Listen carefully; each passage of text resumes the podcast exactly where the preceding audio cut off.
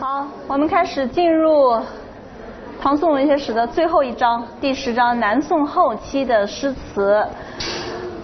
呃，关于参考书目呢，主要是提供给大家姜夔和吴文英的词集。呃，姜夔可以说是南宋后期呃文坛上最后一位大作家了。嗯，所以给大家提供了一个是夏承焘先生的《姜白诗词编年监校》，一个是刘乃昌先生的《姜夔诗词选注》。呃，那么接下来两部梦窗词呢，是吴文英的词集。关于南宋后期诗词，我们要探讨的主要就是这样一些作家，一个是姜夔，一个是吴文英，呃，那么还有永嘉四陵和江湖诗人文天祥，这是南宋画上一个最激昂的句号的一位诗人。接下来我们就讲，今天要讲的是第一节关于姜夔的词。姜夔是南宋后期最重要的词人。啊，也是南宋格律派词人的代表。到了南宋，这个词是越来越走向注重格律，所以又称为格律派，嗯，或者叫南宋雅词，走崇雅，崇雅的特征也非常显著。姜夔就是这样一个体现非常雅的格律派词人的一个代表。姜夔的身世经历呢？他的一生，呃，没有做过官吏或者幕僚，他不再是那种典型的我们说到宋代文人的那种所谓呃多重身份合于一身的这样的特色啊，所谓这个学者呀，呃呃政客呀，还有就是文人呃合于一身的姜夔呢，他是他是一个多才多艺的文人，嗯，但是也不能说是就是有很精深的学术的，他是在。呃呃，诗词包括像书法呀，包括像很多的艺术门类上，他是非常精深的。但是啊，他是没有做过官吏或者幕僚，也没有什么正式的职业。他是一个，他在诗歌创作上也是呃是南宋后期的很重要的诗人了，诗歌创作也很有特色，所以是江湖诗人当中的呃江湖诗派当中的一位了。那么。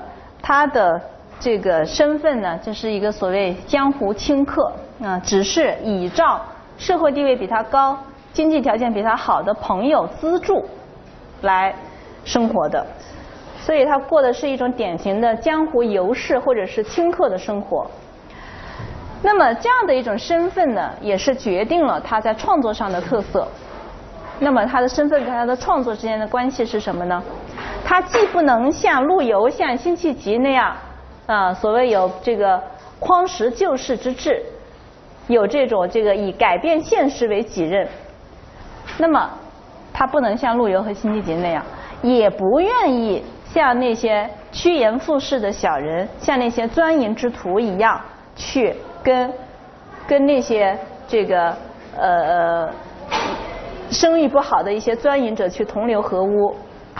所以他就走上了一条所谓有所不为的这样的高人雅士的道路，这就使他的创作具有一种比较真诚、高洁、清雅的特色。但是，这同时也就局限了它反映生活的深度和广度。姜夔的词当中呢？个人生活的描述以及身世之感的抒发，可以说是占了一个很大的比重。他早年是备受飘零流落之苦的，像这个他的《江梅引词》中写到说：“飘零客，泪满衣。”这种凄婉低沉的感情，可以说是他一生创作的一个基调。那么他四处的奔走，既是。啊，为奔走谋生而苦，当然同时也有游览胜迹之乐，嗯，苦乐人生。正是在这种苦乐相寻的生活当中呢，他创作出了他的这些词，体现出他的一种词的风格特色。比如像这首《点绛唇》。烟雁无心，太湖西畔随云去。数峰清苦，商略黄昏雨。第四桥边，拟共天随住，今随何许？凭栏怀古，残柳参差舞。呃，拟共天随住，天随是谁呀？天随子，这是陆龟蒙，晚唐的陆龟蒙。像这类词呢，就为我们画出了姜夔作为一个襟怀潇洒的一个名士的形象，但是同时也透露出了在这种潇洒胸怀里一个贫困的、疲惫的流落者的那种淡淡的哀愁。他羡慕像陆龟蒙那样的隐士，啊，有时觉得自己似乎也是变成了那样的隐士。可是他随即又发现自己还没有能够完全忘忘情于现实人生，啊，还不能够真正的像隐士那样以一种披蓑戴笠的隐士的生活、独钓寒江的生活来度过一生。他的高逸既然不能超脱于世情，嗯，他想像隐士那样的高逸，但是他既然还不能超脱于世情。他的快乐也就是成了他的苦恼，这是关于他的词当中占比重最大的一部分，描写这种身世之感。那么另外一个重要的题材就是关于爱情。姜夔在青少年时代，呃，游合肥的时候，曾经有过一次情欲，对方似乎是一位歌女，啊，当然。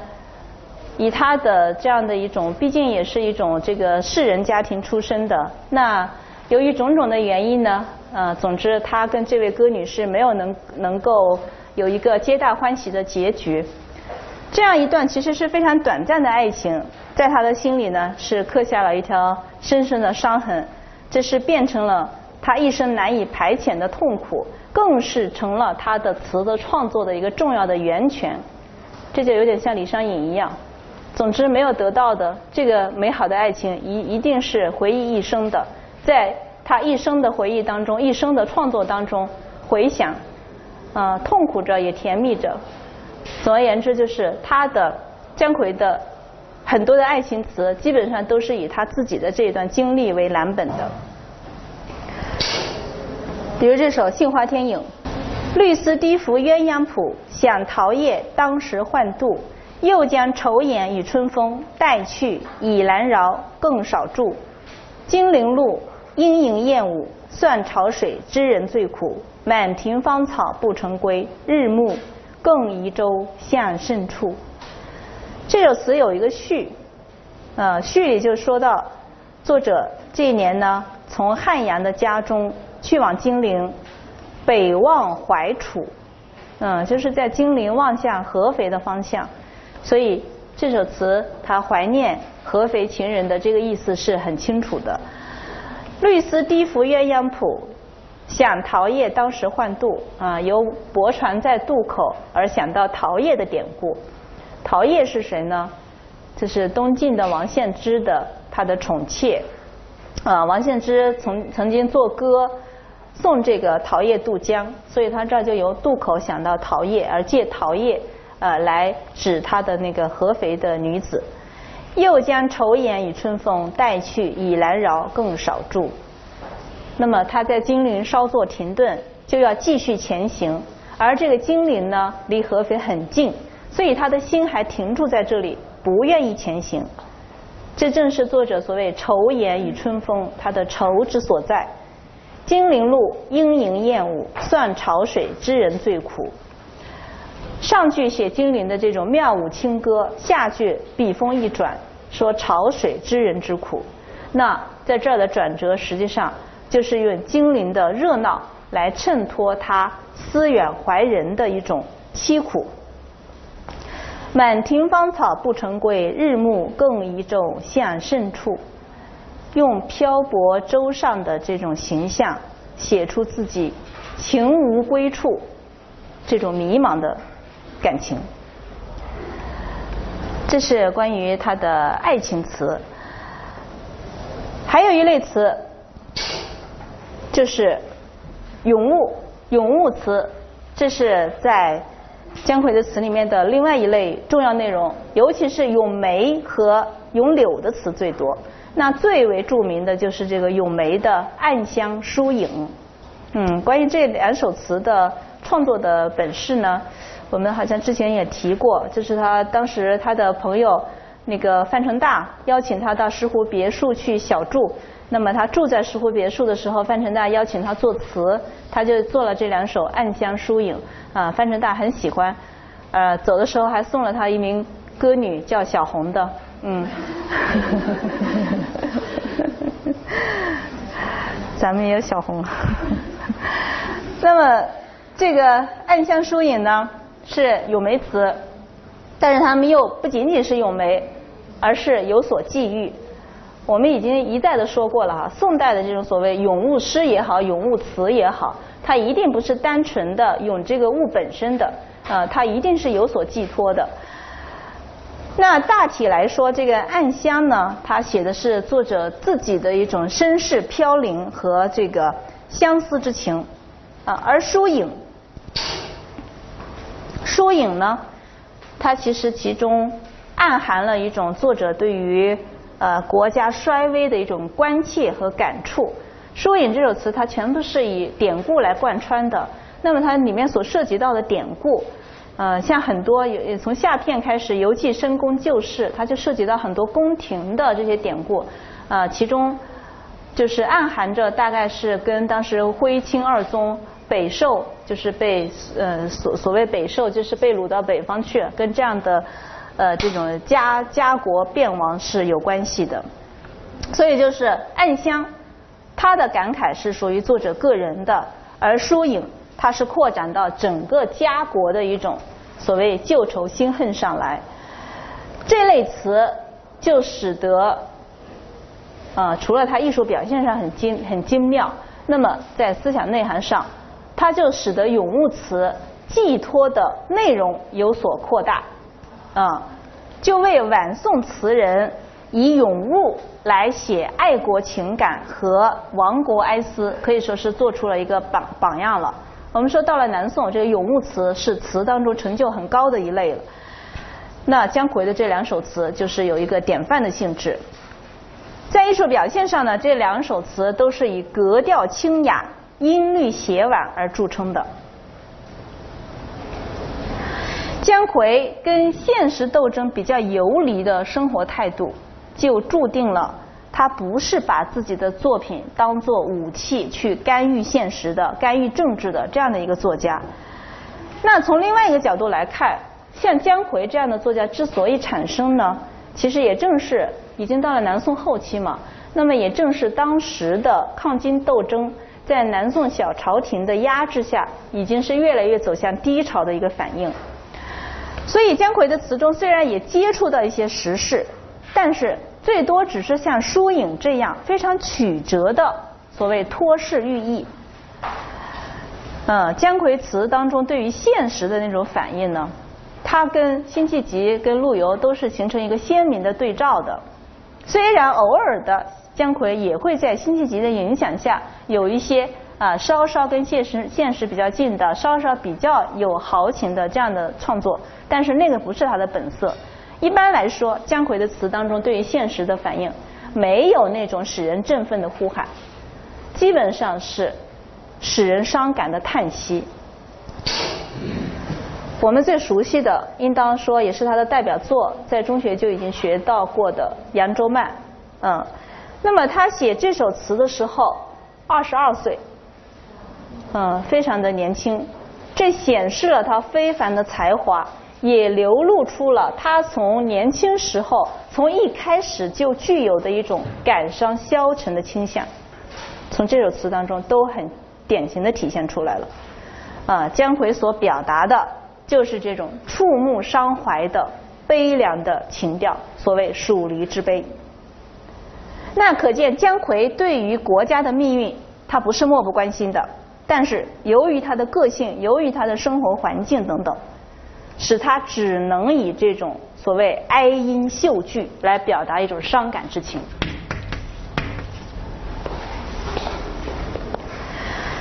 这是姜夔的词在创作上的，就是在这个呃思想内容上的一些特色。那么它的艺术特征呢，主要是表现在这样几个方面。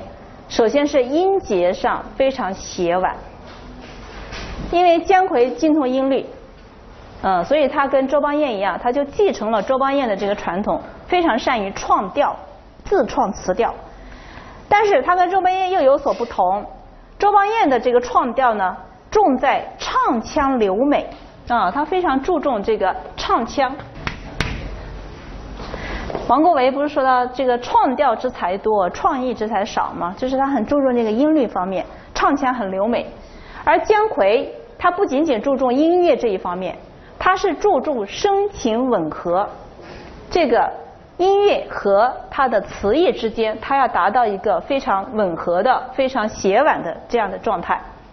他是把词意放在第一位的，然后让格律服从于自己的情调。那我们说词不是填词吗？那是针对一般文人来说的。一般文人如果他不能精通音律，不能自己创调的话，他只能用已有的这个词调去填进去词。但是姜夔因为他是精通音律的，所以他就跟一般的人所谓以声填词不同，他是自己先写词再谱曲的。那么这样就不会受到曲的限制，使。这个词和曲能够达到最大程度的协婉。姜夔创制了十七首宫尺谱，这就是宫尺谱，这是关于疏影的宫尺谱。这个宫尺谱翻译成我们现在什么五线谱、简谱，这是一个艰苦的工作。像这些宫尺谱，我是一个都不认识，看上去有点像日本的平假名。啊，要是说要是平假名，我还能念几个出来。这个宫尺谱，我是一点都不会。啊，所以这个十七首宫尺谱是宋代唯一留存下来的词乐资料，在词史和音乐史上都具有非常重要的价值。这些带有旁谱的啊宫尺谱又叫旁谱，因为它写在这个词的旁边。这些带有旁谱的歌词呢，一共刚才讲到一共十七首。其中十二首是他自创的新声，像《扬州慢》《暗香疏影》，这些都是自创的新声。还有五首是改定旧曲重新谱曲的作品，啊，比如像《格西梅令》、像《杏花天影》，这些是这个经他重新改定的。那我们说这个姜夔留下来的这个宫尺谱啊，它是一种非常简略的记载，要把它翻译成。我们现代人能看得懂的曲谱，这个需要专门的专家行家来做非常艰苦的努力。那我们今天可以听两首，我们所听到的这个曲子呢，是由音乐史和文化史的著名前辈杨荫刘先生和殷法鲁先生翻译的。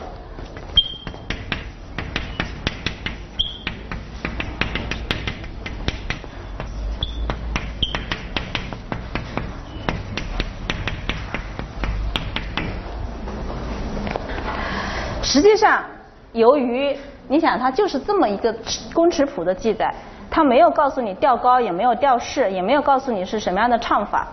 这些就是，比如说这个唱法的问题，我们都知道，现在所谓流行歌曲，流行歌曲多得很，按流行歌曲不同的唱法，啊，你是你是这个摇滚啊，还是 hip hop 啊，它唱出来的感觉一定是不一样的，对吧？所以就是这些都是没有记载，所以我们现在。